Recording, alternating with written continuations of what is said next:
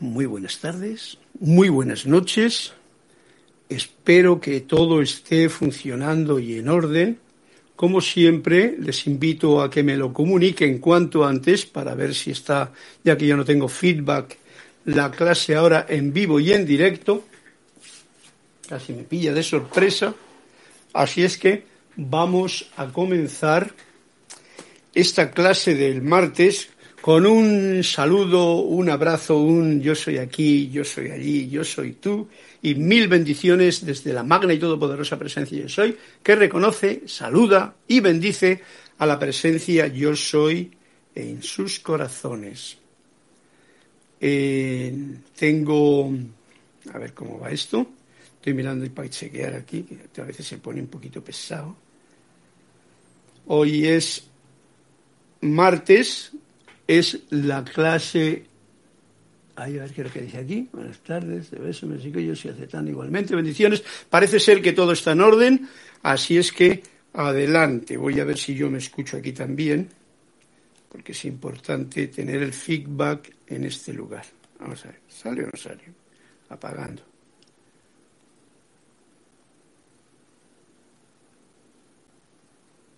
Mm, mm. Hoy el iPad se me pone como tonto. Vamos a ver. ya veo por ahí. Aquí no me quiere salir esto. Mira que será ello esto. Group Serapis Bay. A ver. En vivo, en directo, soluciones divinas. Bueno, pues nada, ya lo buscaré en otro momento porque parece que no me quiere responder aquí el iPad. Veamos. Veamos, ¿no? Página 105, te veo y te escucho muy bien. Hoy voy con el cuento de la página 226. Yo estoy tratando de sacar aquí el mío vivo y en directo, pero mira por dónde como que no me sale. En el iPad, sencillamente para poder recibir los feedback vuestros. No quiero perder más tiempo en esa movida porque lo importante es aquí, es esta oportunidad que tenemos un momentito más de poder abrir mi ventana desde este lugar en el en Serapis Bay en Panamá y con el que puedo tener la oportunidad, pues como he dicho, de saludaros, de bendeciros, de daros un fuerte abrazo virtual en este caso, pero bueno, en este caso y en el de todos, siempre ante la distancia que nos separa, tenemos esa oportunidad siempre de darnos un abrazo virtual de corazón a corazón. Bien, la clase de hoy no sé por dónde la quiero comenzar porque no he preparado nada como siempre, pero tengo tantas cosas, porque al estar en casa y uno tener siempre tantas cosas que están ocurriendo, pues vamos a hacerla divertida. Una cosa que estoy mirando yo, a ver si encuentro, es el libro de... Bien, para comenzar lo más importante, como siempre os he dicho, es que el poco yo, que yo soy también, eh, se ponga en rendición reverente a este gran yo soy que yo soy y que tú eres y que está ahí en donde tú te encuentres ahora. Eso es una de las actitudes más necesarias pues para un momento como este en el que vamos a tener la oportunidad de estar un ratito juntos. Bien, para ello os invito a que conmigo tomemos una respiración profunda, inhalando agradecidos a este aire maravilloso que tenemos ahora en la ciudad de Panamá, porque no hay tanta polución, la naturaleza está divina, y eh, echando el aire, agradecido también por haber podido servir a nuestro cuerpo físico en su función fundamental de alimento, aliento de vida, inhalando y reteniendo y echando el aire, agradecidos, ponemos la atención en el centro del corazón, la llama triple pulsante de vida desde la fuente, y conmigo sientan la, afirmación que vamos a decretar juntos magna y todopoderosa presencia yo soy. Pongo mi atención en ti y te invoco a la acción. Asume el mando de mi atención, de mis cuerpos emocional, mental, etérico y físico que conscientemente te ofrezco. Derrama tu corriente de luz, tu energía, tu amor, sabiduría y poder en cada latido de mi corazón magna presencia yo soy, ahora encaro tu eterno amanecer y sol de mediodía y recibo tu magna presencia, esplendor y actividad en esta actividad presente y en todas las actividades desde ahora adelante. Gracias, Padre, porque así es. Gracias, Madre, porque así es. Recordemos siempre esta conexión de la parte masculina y femenina, porque, como diremos más tarde en la clase que tiene que ver con matrimonio y relaciones y tal, la parte masculina y femenina han de estar cuanto más pronto mejor en unidad dentro de uno y, si es posible, en el exterior. Si no, tendremos que esperar a que descarguemos, a que descansemos de este viaje en el plano de la materia. Muchas gracias a todos por vuestra presencia. Yo soy Carlos Llorente y, como siempre, cualquier comentario, cualquier pregunta, cualquier cuestión que se os ocurra, tanto de la clase como de lo que sea, del corazón, pues me podéis escribir al email carlos.serapisbay.com. Hoy eh, me gustaría mantener la conexión de lo que me estáis diciendo por aquí. No sé por qué no sale.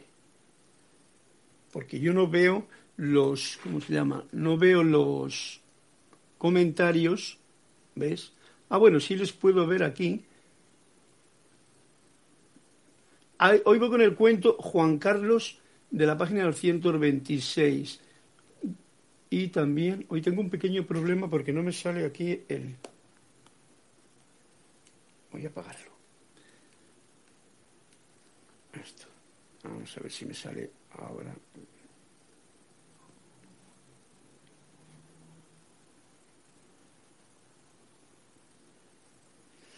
Ah, ya la rareza es que me ha salido otra cosa diferente aquí. Ya. Bueno. Ok. No sé por qué no me funciona bien ese aparato, el otro tengo ocupado aquí. Entonces, hoy voy a tener una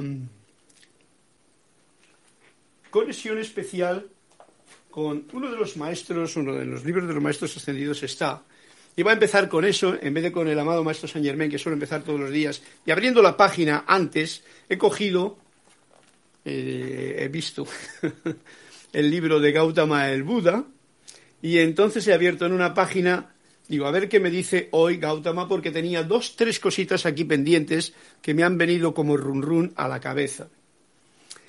Y eh, una de las en la página 28 del libro del Puente de la Libertad de Gautama y Maitreya, sabéis que esta literatura es siempre bien aleccionadora, nos, me ha salido una, una nota, que es la que voy a leeros hoy para comenzar la clase. Elevación de vibraciones. Para que sea, es muy importante además este tema porque es lo más fundamental en estos momentos que estamos viviendo. Tener las vibraciones elevadas para que todo lo que tira para abajo no nos afecte. Ya sabéis lo que ocurre con un ventilador, ¿cómo se llama un ventilador? ¿Estos? Eh, cuando, o la hélice de un avión, cuando está en una vibración alta, nada se le pega, ni un mosquito, ni una mosca, ni nada. No puede entrar cuestiones de baja vibración. Y eso es bien fundamental para este momento en que estamos tan atacados, valga la palabra, por eh, vibraciones muy bajas, muy bajas. El ser humano lo tiene ahora mismo por obligación y entonces hay una rebelión porque son como obligadas esas situaciones, hay una rebelión interna, pero esa misma rebelión genera en uno una bajada de vibración. Por lo tanto, vamos a lo que nos dice el amado Gautama el Buda, fijaros a quién hemos acudido hoy, ¿eh? hoy ni más ni menos que a Gautama el Buda. Y voy a decir una serie de cosas que son bien importantes, las tengo aquí en el, en el programa de hoy, además de otras cositas que me han salido a la imaginación.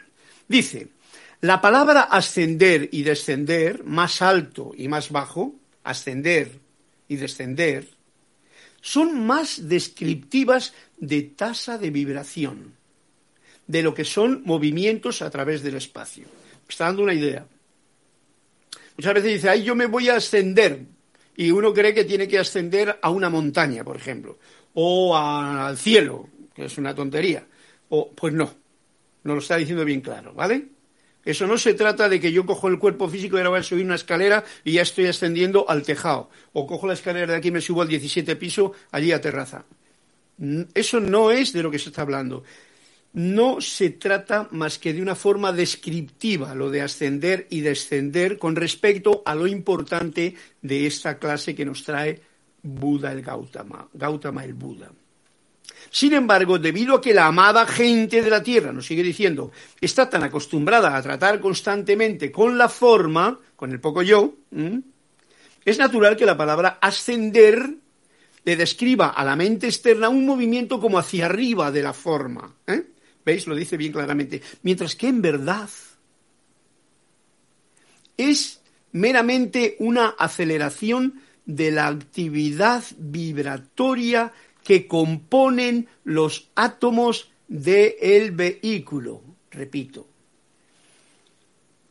Aunque la gente cree que ascender es como subir para arriba, etcétera, etcétera, esa es la mente externa, el poco yo, en verdad es meramente una aceleración de la actividad vibratoria que compone los átomos del vehículo. O sea, que lo que en realidad es ascender es que mis átomos, o mejor dicho, vamos a ir más a lo desconocido, pero que ya lo sabemos, que son los electrones, que son los que vibran alrededor de cada átomo a una velocidad más lenta o más rápida dependiendo de la sustancia que les atrape, eso es lo que produce la ascensión o la elevación de vibraciones. Nada más. Sencillo. Si lo podemos visualizar, vemos el núcleo y vemos los electrones pululando, como lo hemos visto por ahí dibujado en algún libro, pues entonces es una imaginación, ¿eh? Las cosas no son como, como las ponen pintadas por ahí, ninguna. Pero de todas maneras nos da una idea a esta mente del poco yo. Bien. Aceleración de la actividad vibratoria que compone los átomos del vehículo, nada más. No nos sacamos la idea de que, ay, luego voy a ascender y tengo que subir para arriba. El otro... No va por ahí la cosa. La palabra descender, tal cual la mente externa de la humanidad visualiza su acción, consiste, consiste entonces en reducir o desacelerar la actividad vibratoria de los electrones que componen el átomo. Esto es como digamos que la orientación que nos ha dado eh, Gautama el Buda para darnos una idea de lo que en realidad es ascender, descender. Y nos pone un ejemplo aquí, ahora.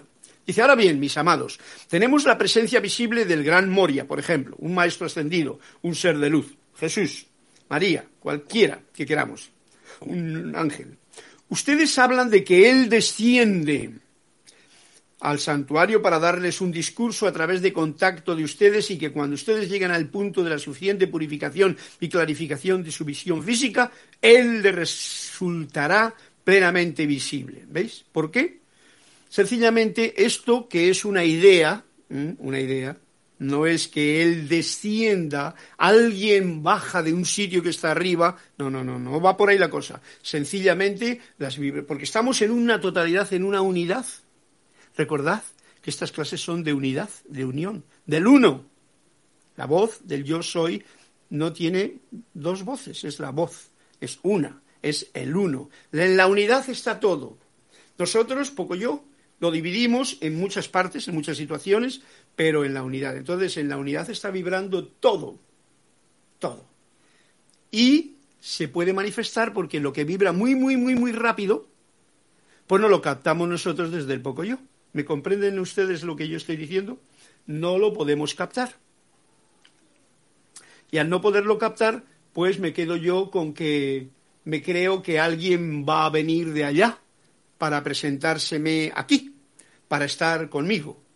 Un maestro, un ser de luz y tal. Bueno, por ahí no va la cosa. Simplemente no lo ha dicho. Sencillamente bajamos la vibración y entonces podría haber una comunicación a un nivel. Generalmente ese nivel puede ser intelectual, mental, el mental superior, por ahí van los tiros, ¿no? Pero bueno, dejemos, a mí no se me ha presentado todavía nadie en, forma física, ya es bastante con la maravillosa, eh, como diría yo, eh, capacidad de ver todo esta, este, este alucinante, voy a llamarle como decía yo a Jorge, alucinante mundo en el que vivimos, porque incluso este cuarto es una maravilla, y si miráis el vuestro, pero con ojos de ver, no con ojos de mirar así solamente pensando, sino de ver, wow, cualquier cosa de la que hay aquí, si la pudiésemos ver no con los ojos, sino con lo que el cerebro ve, porque es el cerebro el que ve, los ojos son simplemente los agujeritos por los que vemos, pues entonces tenemos una situación que podría resultar sorprendentemente alucinante, diría yo. ¿Ok? Vale. Él le resultará ¿por qué? Pues porque su descenso no es más que la, nos dice, desaceleración de las tasas electrónicas de vibración en sus vehículos junto con la aceleración de las vibraciones del poder de visión de ustedes, o sea que también requiere una aceleración de nuestra visión, del poder de visión de ustedes hasta encontrarse los dos, entonces nos encontramos. Es así como ustedes tienen la presencia visible y tangible de cualquier ser ascendido, ser de luz, etcétera, etcétera. Bueno, yo no me voy a meter en esas cosas porque estamos aquí en este plano. Ok, estas son palabras del amado Gautama el Buda, hablándonos de vibración. Y yo os digo que lo más importante ahora mismo es tener nuestra vibración lo más elevada posible no para que nos venga un maestro, bueno, si viene que venga, oye, pues fantástico, ¿no? Y entonces cada cual recibe lo que tenga que recibir. Pero sí para que toda esta efluvia mental, etérica, emocional, que rodea ahora mismo la atmósfera de la Tierra, por el conflicto que el ser humano en su ignorancia nos tiene de una forma u otra eh, atrapados, pues no nos contagie, sencillamente. Los electrones, que son mucho más allá que los virus en vibración, no se contagian. Y si los electrones no se contagian de nada, de la efluvia, porque vibran alto, no os preocupéis por las demás cosas. Vivamos como debemos de vivir con gozo, con alegría, con entusiasmo, sabiendo que puede pasar lo que quiera pasar en la película externa y del que quiera crear ese sueño, pero en mi sueño personal no ocurren cosas que no las comande mi propio eh, mecanismo electrónico consciente de que yo soy la fuente, tú eres la fuente que genera todo en tu vida, con tu pensamiento, con tu sentimiento, con tu actividad, con tu actitud, con tu gracia. ¿Ok? Bien. Tengo aquí escrito algo que en una clase yo ya lo dije anteriormente, y es el canon de Buda, ya que estamos con Gautama el Buda, porque Buda aquí nos escribió un librito, pero este libro no habla más que, que si de Wisak y tal, no habla demasiadas cosas, pero hay un canon que yo recogí hace ya mucho tiempo, y que trato de poner en práctica en mi vida en cuanto me di cuenta de tantas tonterías en las que yo creía a través de mis experiencias de vida. Entonces me encontré un día con el canon de Buda que os le voy a leer ahora mismo para que estemos conscientes de algo que sabéis que ningún maestro ascendido ha escrito ningún libro, ¿vale? Ni Buda ni Jesús, por dos que conocemos nosotros, ¿eh? del Oriente y de aquí del Occidente ni nadie. Uy, se me apaga esto y no quiero que se me apague. Ok. Entonces, tenemos una cosa bien importante. El que los que hayan escrito, porque escucharon igual sus mm, decálogos y sus historias, pues dijeron, escribieron esto que se llama el canon de Buda. Y dice así, no creáis en algo simplemente porque lo diga la tradición. Ojo al dato, recordad la canción que canté el otro día de Tom Bombadilo. La tradición nos traiciona cuando te atrapa como el sauce llorón atrapó a los hobbits. Y no hay que denegarla. La tradición es la tradición, pero puede ser algo atrapante. No creáis en algo simplemente porque lo diga la tradición. No quiere decir que no. Simplemente porque lo diga, no. Ni siquiera porque muchas personas nacidas en diferentes lugares hayan creído en ello por muchos siglos. No lo creáis. Fijaros que esto es bien fuerte lo que estoy diciendo.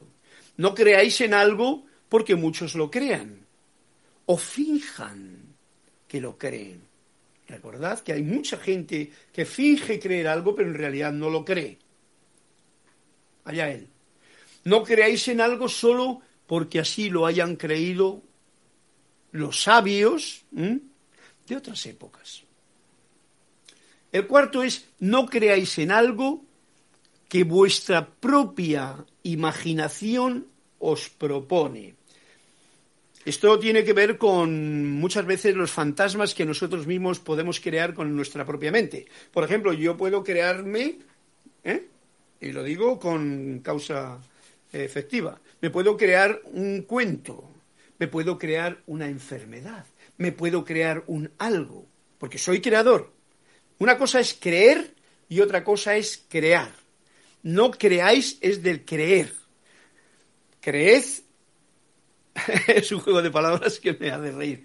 Crear es una cosa, creer es otra, ¿vale? No es lo mismo. Creer es algo que yo creo, crear es algo que yo realizo. Por ponerlo en dos palabras sencillas. No creáis en algo que vuestra imaginación, vuestra mente del poco yo, diría, os propone y tú te crees algo y tal, mira, ya, por ejemplo, todos que habéis estado enamorados, ¿eh? Y, ay, tío, esto, voy a hacer esto, y voy a hacer esto y lo otro, y tú te lo crees y te lo crees, y luego resulta que cuando llega el momento de la verdad, ¡pum! Nada de eso pudo realizarse porque era una creencia tuya, pero de lo más estúpido, que en realidad era estar fuera del momento presente. Porque igual en aquel momento tenías que haber estado pues descansando, por ejemplo, en vez de dándole al coco. No creáis en algo que vuestra propia imaginación os propone, cayendo en la trampa, atentos, ojo al dato, de que de pensar que Dios os está inspirando. Esto es muy profundo. Cayendo en la trampa de pensar, ojo, de que Dios os está inspirando. No creáis en lo que dicen las Sagradas Escrituras. Yo el otro día os dije, ¿no?, que había leído el libro de la Biblia, aquel de la Eclesiastés, que me, hizo mucha gracia, porque decía, llegará tiempo en que habrá tiempo, hay tiempo para abrazos y hay tiempo para no abrazos. Hay tiempo para... ¿Eh? Eclesiastés, antes del cantar de los cantares. Pero eso no quiere decir que lo creas. Ahora mismo lo estamos viviendo y digo, ¡up! ¡Qué razón que tenía! Compruébalo, dice San Germain. No creas nada, compruébalo. Bueno, pero vamos al punto siguiente que dice, no creáis en lo que dicen las Sagradas Escrituras solo porque en ellas está escrito. Daros cuenta que las cosas que están escritas en los libros, alguien las escribe, alguien las traduce con un estado de conciencia, con una comprensión de lo que él comprende, eso se llama estado de conciencia del traductor, escritor, etcétera, etcétera, y generalmente no es la verdad, porque por eso los maestros no escriben nada. ¿Vale? Sino que es un acercamiento, es una eh, bonito para, para guiarnos un ratito, para tener un callado, para lo que sea. Bien. Sexto, no creáis a los sacerdotes ni a ningún otro ser humano. Esto lo está diciendo Buda, que salió de toda la clase de sectas y de toda la clase de situaciones y se puso debajo de un árbol siete o ocho años, no sé cuánto, hasta que comprendió en sí la verdad, como sea. Yo no la conozco. Eso es lo que nos han contado. No creáis a los sacerdotes, porque muchas veces la gente cree porque el otro lo dice. O sea, a mí no me creáis, yo simplemente soy un mensajero. Y trato, mensajero como tú, todos somos mensajeros, lo dijimos en la clase anterior. Un mensajero es el que lleva un mensaje. Yo llevo el mensaje que es, es el ser, yo soy, y un mensaje bonito, alegre, musical, luego os toco una canción. la canción que el otro día leí la letra y que ya la he puesto, la he puesto música, si es que queréis.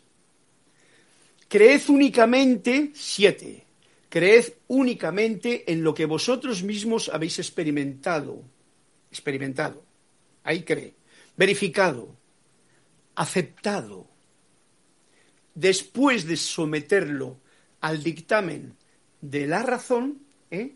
Y a la voz de la propia conciencia. Si no os habéis quedado con ello, lo repetís cuando en la clase porque son datos que no son para juzgarlos a la ligera, sino para comprenderlos bien. Espero que nadie se equivoque. Son eh, el canon de Buda, se llama este, ¿vale? Yo lo tengo escrito hace mucho tiempo y lo sigo. ¿eh? Bien. Creo que aquí nos ha dado el punto. El amado Saint Germain nos dice algo muy expectante. No te creas las cosas. No te creas nada compruébalo. Ese es el canon del amado Maestro Saint Germain, ¿vale? ¿Por qué? Como os he dicho yo hace tiempo, estamos cargados de creencias desde que venimos a este plano. ¿Ese ruidito? Supongo que todo está en orden. Ah, bueno, algo por ahí es. Bien, ahora como hay tanto silencio, se escucha todo. Yo escucho hasta prácticamente cuando un pájaro canta o cuando algo suena por ahí por la calle, porque no hay ni un coche ni un carro en la carretera. Aquí no hay un carro, pasa muy despacito por la avenida. Ni un carro pasa por la avenida. Ni nadie lo canta la canción. Bueno, en este caso concreto voy a apagar el aparato este, a ver si soy capaz de entrar de nuevo y coger los datos vuestros, ¿no? De los que estéis ahora dándome algún toque.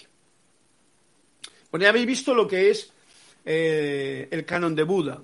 Bien importante, bien interesante. Ajá, aquí estoy yo en vivo y en directo. Ok, aprovecho la oportunidad para saludaros a todos. Juan Carlos Plaza, María Mil Pulido, Yaribet Adames, yo soy aceptando igualmente, Yaribet Adames, bendiciones. Leticia desde Dallas, Flor Eugenia Narciso, eh, página 105.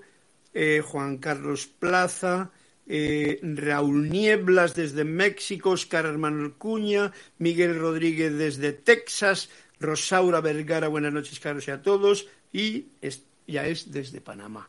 Bueno, también está Nando Luna desde Chile. Bueno, pues veis un abanico de gracias a todos por estar ahí. os pregunto, ¿queréis que os cante una canción? El otro día canté una canción así como sin permiso, pero generalmente siempre hago música, entonces la canción que el otro día canté, si queréis, os la canto. Pero para eso necesito recibir aquí un beneplácito vuestro. Si no, pasamos al, a la segunda parte de lo del Gautama Buda, hombre. Porque hoy no sé por qué me he ido yo con esta situación, porque escuché algo, me vino a la mente unos eh, trece puntos también que Gautama nos dice. Sí, por supuesto, nos dice Óscar Hermana Cuña de Cosío desde, desde Cuzco, Perú. Claro.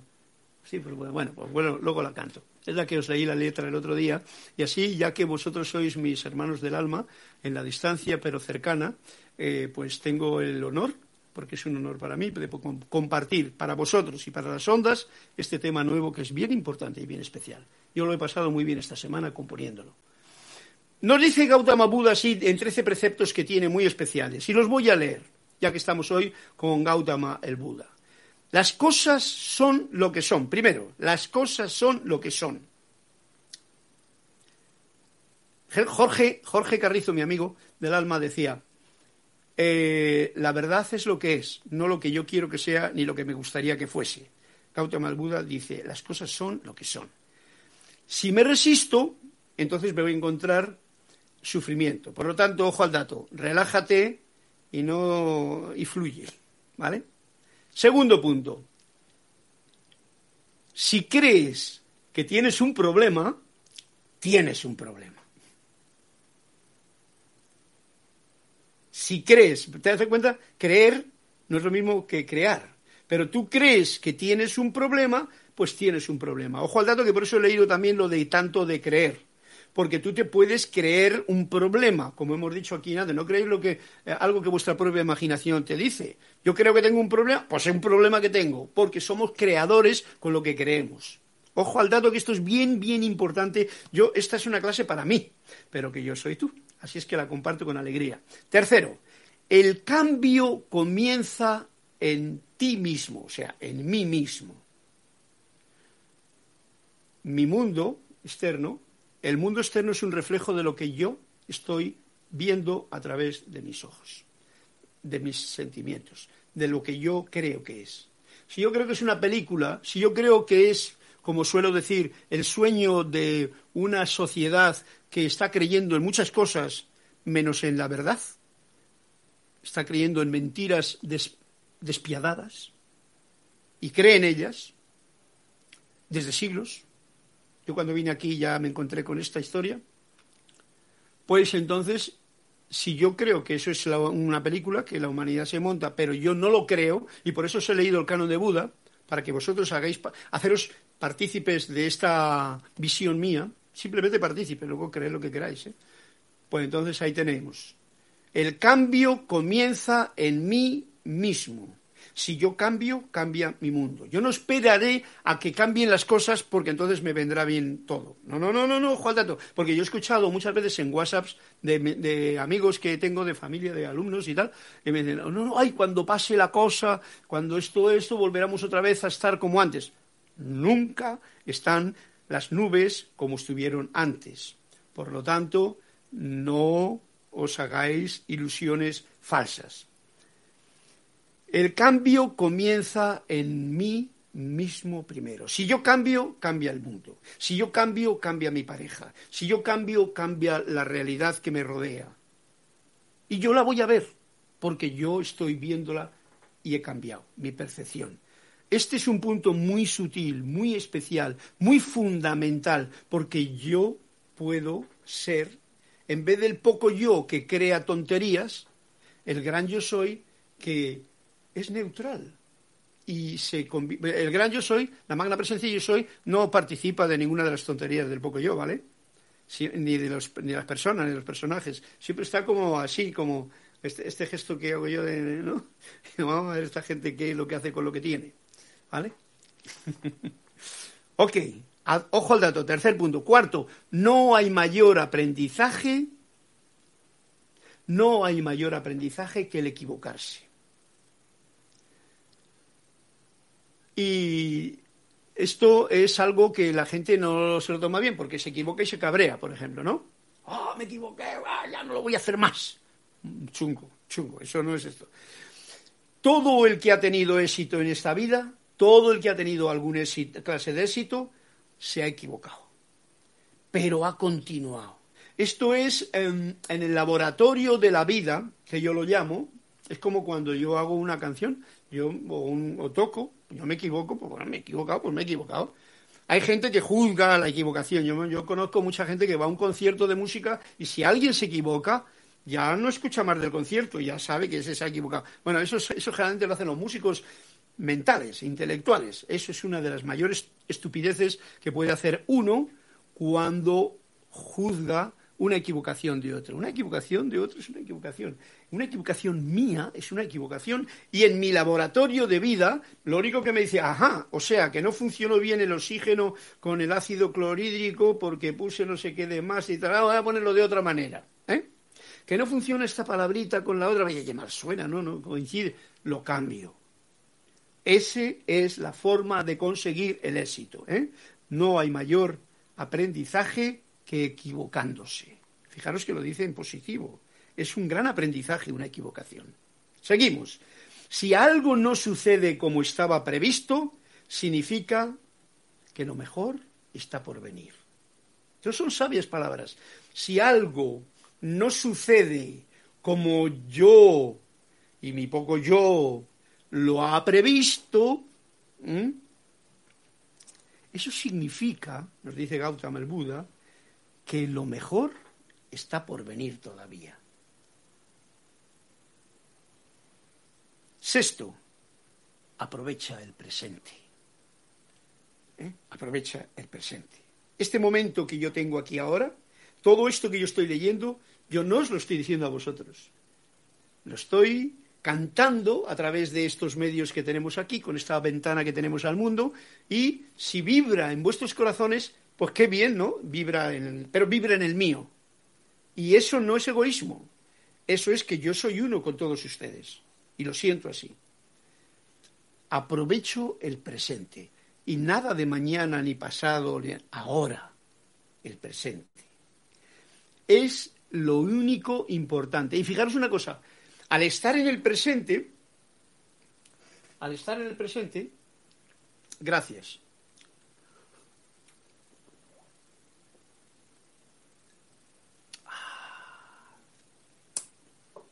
Tengo una canción para el agua, para el aire, para la tierra y para... Esa será para otro día. Al estar en el presente lo que pasa es que estamos creando el futuro, ¿vale? O sea que el futuro va a depender de cómo creas tu presente constante. Todos lo sabéis. Séptimo, deja el deseo de lado. todo lo que necesitas vendrá para cultivar tu felicidad. ¡Wow! Esto es muy fuerte. Porque, a ver quién va. no quiere decir que le desprecies, déjale un poquito al lado, ¿vale? No te entusiasme con un deseo, no te empecines con un deseo, porque si luego ese deseo no se cumple, como ha dicho aquí en el anterior chisme, ¿no? En el anterior. Mm, en uno de los anteriores puntos, pues entonces, ¿uno qué pasa? Que va a sufrir. Y entonces, pues el deseo te trae sufrimiento en vez de deseo que te iba a traer un gozo, una felicidad, porque tú creías que era eso lo que eh, querías. Todo lo que necesitas, y esto es bien importante, todo lo que necesitas vendrá para cultivar, cultivar tu felicidad. Fijaros que son palabras sabias, no para ser feliz, no, para cultivar tu felicidad. Porque la felicidad es como una plantita que hay que cultivarla hay que echarle agua, hay que tenerla cuidadito para que cuando vienen los vientos fuertes y las mareas, eso y las noticias, ¿eh? entonces que la felicidad siempre esté en tu jardín. ¿Vale? Vamos al punto 8 que dice, comprende tus miedos, comprende tus miedos y sé agradecido. Agradecer es una de las cualidades del amor, la gracia, la gratitud. Entonces, sé agradecido.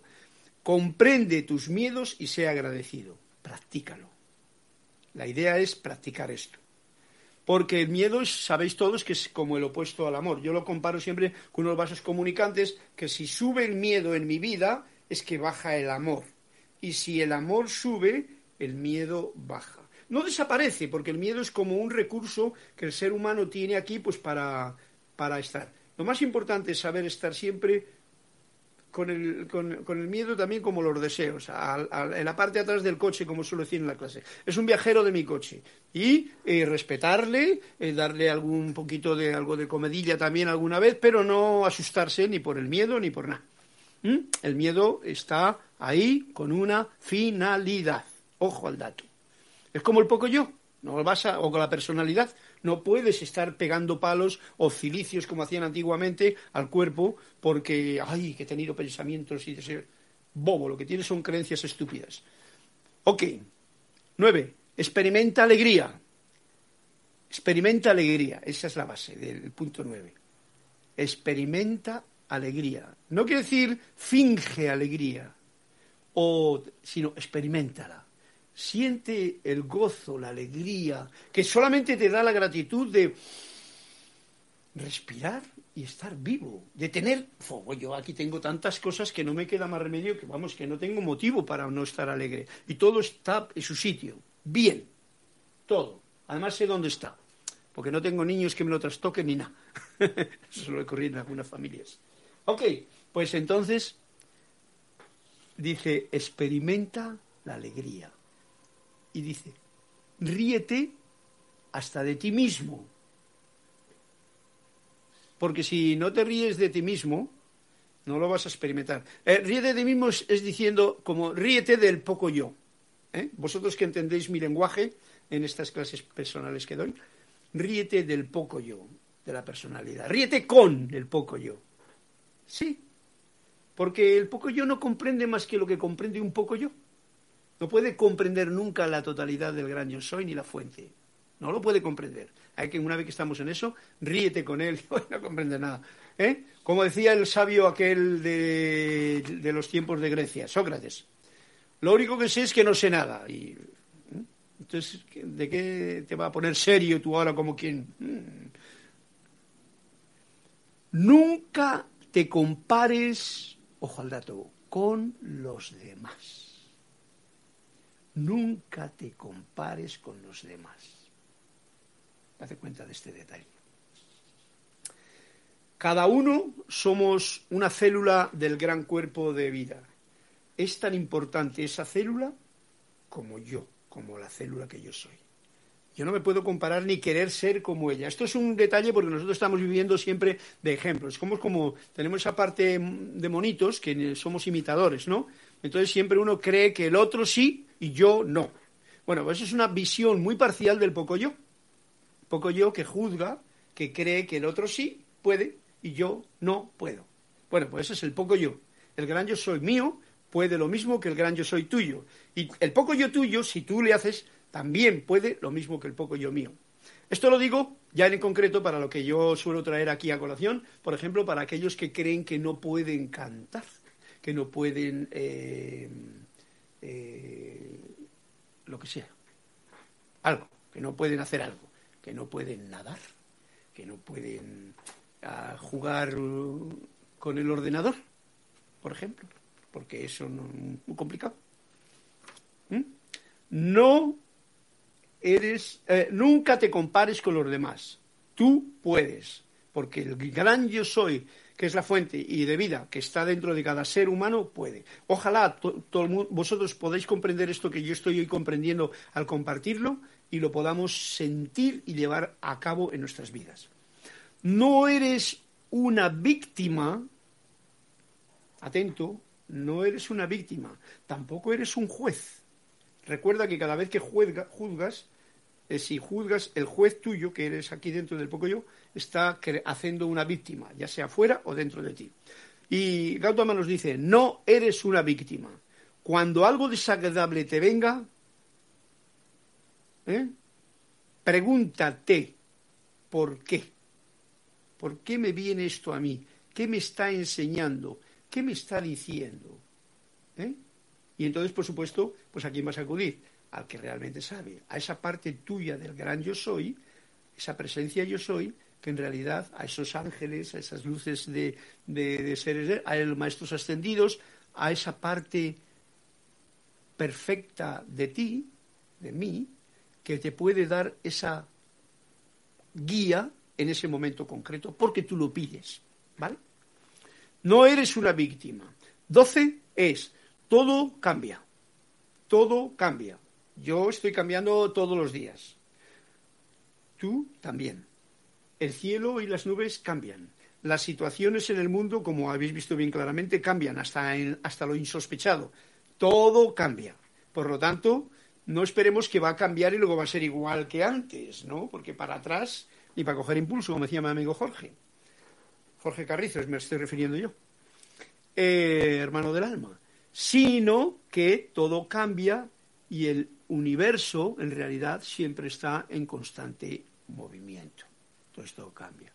Mis células, mis átomos, mis electrones, todo está en movimiento. Mi forma de pensar, mi forma de creer. Si yo me agarro a mis pensamientos porque yo creo que esto es así y lo he cementado y yo tengo una creencia de que esto es así y ojo al dato, Gautama Buda nos dice, todo cambia. Si todo cambia, tú también. Esto es, eh, yo creo que es bien, me alegra mucho compartirlo con vosotros porque yo me quedo más aún y lo escribiré en letras de oro. Lo he escrito aquí así como cuando lo pesqué, lo escribía en plan así tranquilito. Trece, y último. Fijaros que dice trece, que es el número de, de la suerte, el mío favorito. Todo es posible. Todo es posible. Antes decíamos, no eres una víctima, todo cambia. No te compares a los demás. ¿eh? Todo es posible. Nosotros somos los actores, los productores, los creadores. Todo es posible si tú pones tu atención, tu pensamiento, tu sentimiento a la acción. Para eso ya os dije cuando hicimos lo de la corona de los Elohim, la fundamentalidad que tiene la, ¿cómo se llama? Eh, precipitación de lo que tú deseas pensamiento y sentimiento, lo que pienso y siento, eso atraigo a la forma. Ojalá sea de reverente y tolerante para arriba en, como ha dicho Gautama, vibración elevadora. Uy, nos quedan 44, nos quedan unos poquitos minutos o algo así. No voy a tener tiempo de cuentos en realidad y de canciones. Vamos a ver. Sí, por supuesto, sí, canta, se dijo. De la, canción sería excelente, Rosaura. Juan Carlos Plaza. Pues mira, mm, voy a ir al grano. Voy a cantar una canción que la, la hice, la hice esta semana, la estoy haciendo, mejor dicho, ¿vale? Y os la canto con todo cariño. Esta canción, no sé si suena bien, esta canción es un canto que la letra es súper especial la he cambiado algunas cosas. La letra, como os dije el otro día, es de un tal Jorge Ollanarte. Me ha gustado tanto porque yo coincido con ella y la ha hecho esta música.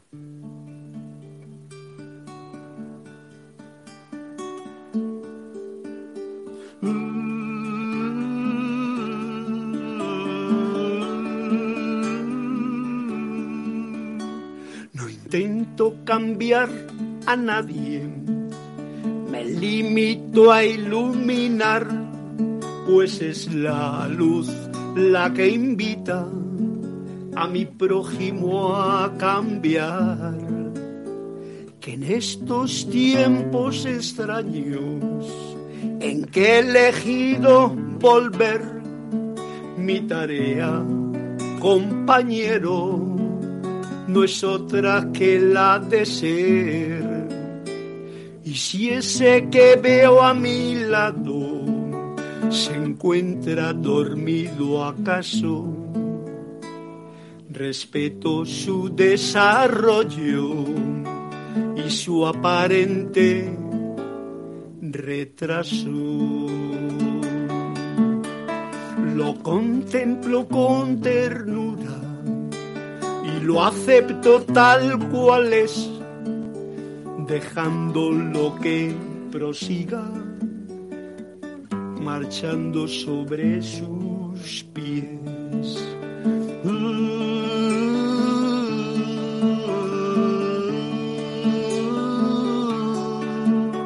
No me olvido que él está siguiendo su plan de vida, ese que le armó su alma al preparar su venida. Y yo no puedo lograr que eleve sus vibraciones, ni con presiones abiertas, ni sutiles empujones, porque hay ciclos en la vida que no se pueden forzar y a su corazón un día se abrirá de par en par. Y entenderá cabalmente de forma clara y certera que esta vida es solamente una ilusión pasajera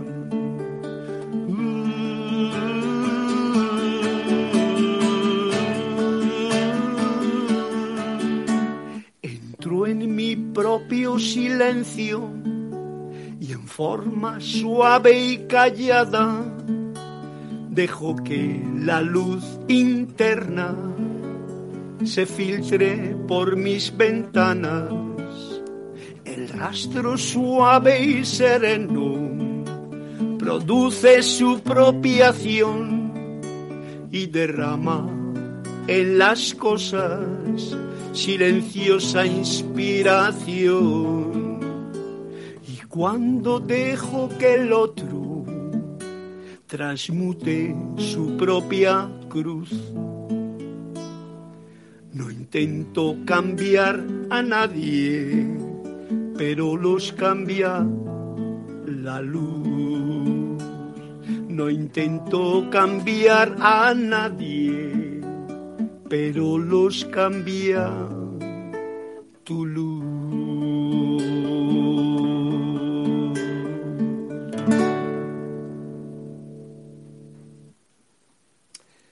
Este ha sido el temita que se llama permisión o eh, no intento cambiar a nadie. Vamos a ver eh, un, punto. Bueno, espero que os haya gustado, ¿eh? ya me lo decís, y realmente es un regalo de hoy para vosotros con la música invitándoos a, a que lo sintáis conmigo, porque yo me lo he pasado muy bien componiendo esta melodía esta mañana, esta semana. Me dice eh, Flor Eugenia que tiene un cuento que es el de la página 105, por lo tanto, vamos a ver qué es lo que nos dice este cuento. de la página 105 de Flor Eugenia.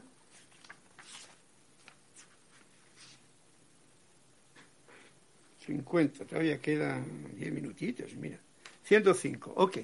Flor, desde Puerto Rico, un fuerte abrazo para ti y este es tu cuento.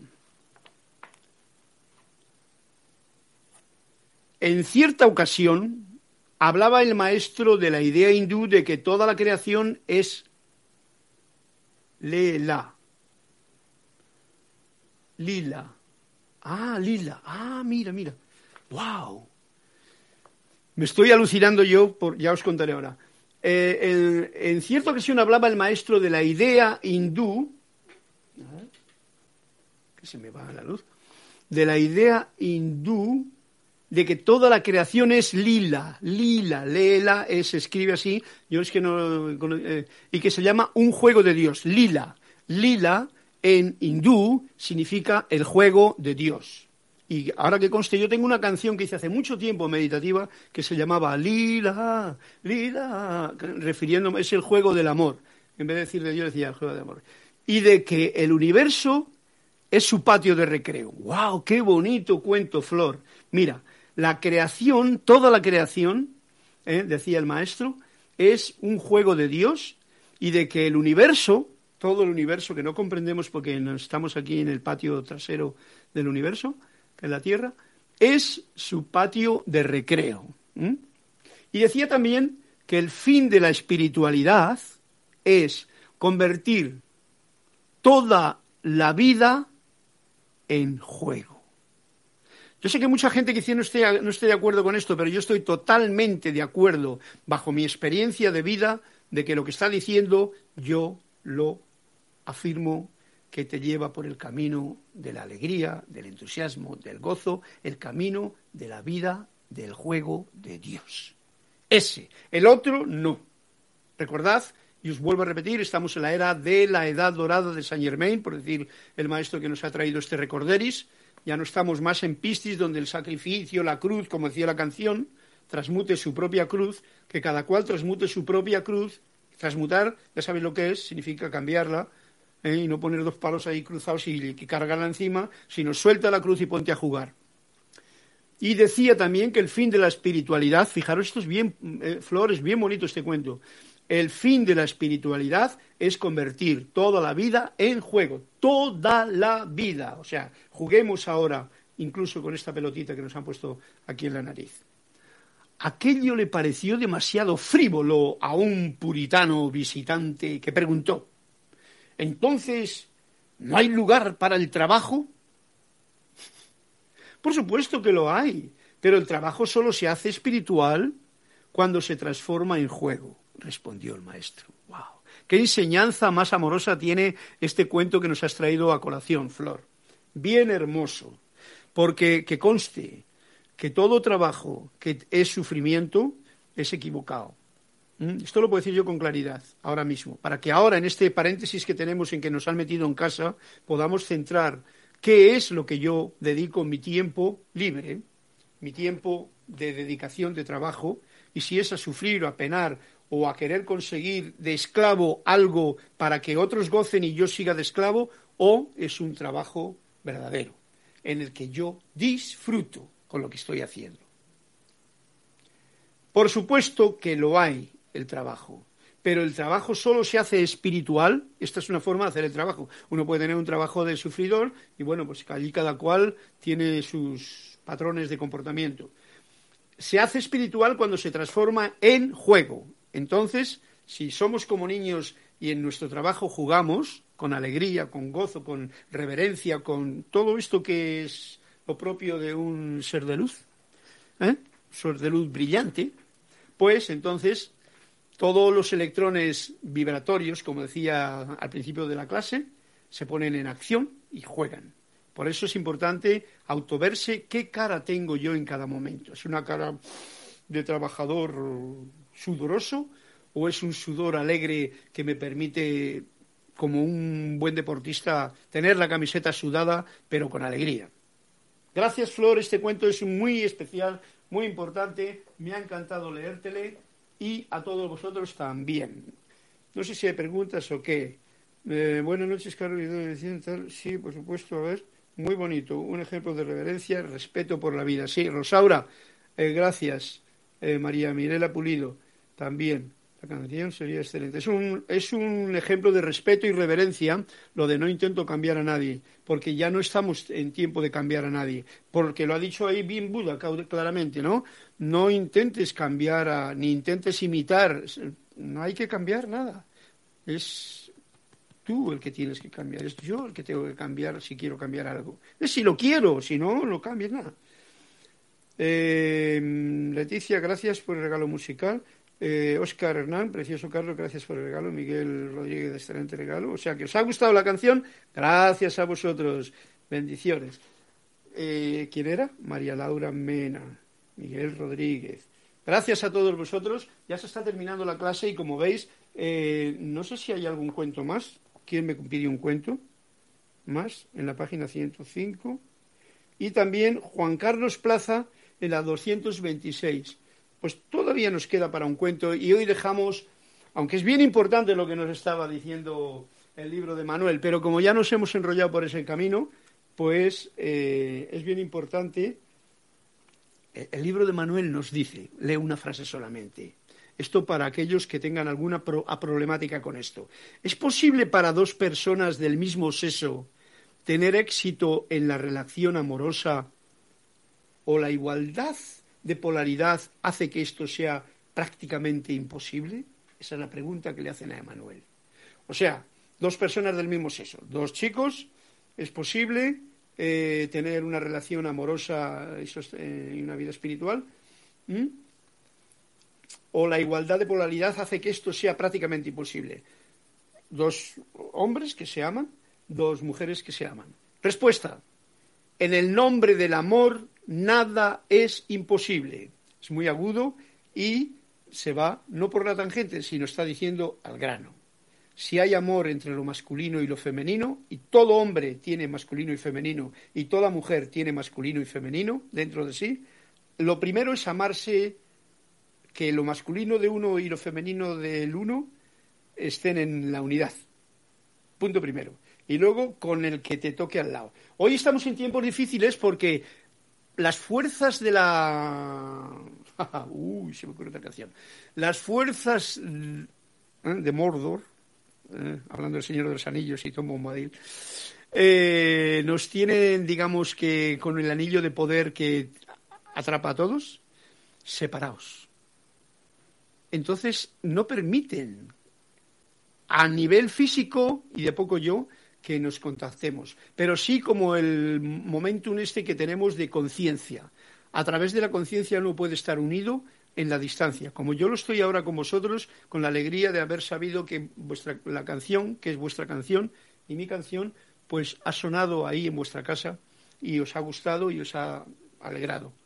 Esto es la unidad. El amor entre hombre y hombre es posible, porque nada es imposible como decía Buda en, el, en el, 13, en el no sé en cuál de los puntos. El amor de mujer y mujer es posible. No juzguemos, no nos metamos en follones de ignorancia y de creencias retardadoras, cristianas y de otra índole que no tienen nada que ver con el momento del amor presente en el que estamos viviendo. Ok, este ha sido porque ahora vamos a ir al cuento para terminar con un cuento. El cuento era de la página 226. Y así no dejo a Juan Carlos vacío de un cuento. 226. Y así con ello termino también la clase, aunque tenía tantas cosas por decir y compartir. 226. Este cuento nos dice así. 226. ¿No vas a desearnos una feliz Navidad? Le dice alguien al maestro. El maestro echó un vistazo al calendario, vio que era jueves y dijo, mm, prefiero desearos un feliz jueves. Aquello ofendió a los cristianos que había en el monasterio, hasta que el maestro se explicó. Son millones los que van a disfrutar no el día de hoy, sino la Navidad Pero eso es, ese gozo es efímero. Pero para aquellos que han aprendido a disfrutar el hoy, el, todos los días, son Navidad.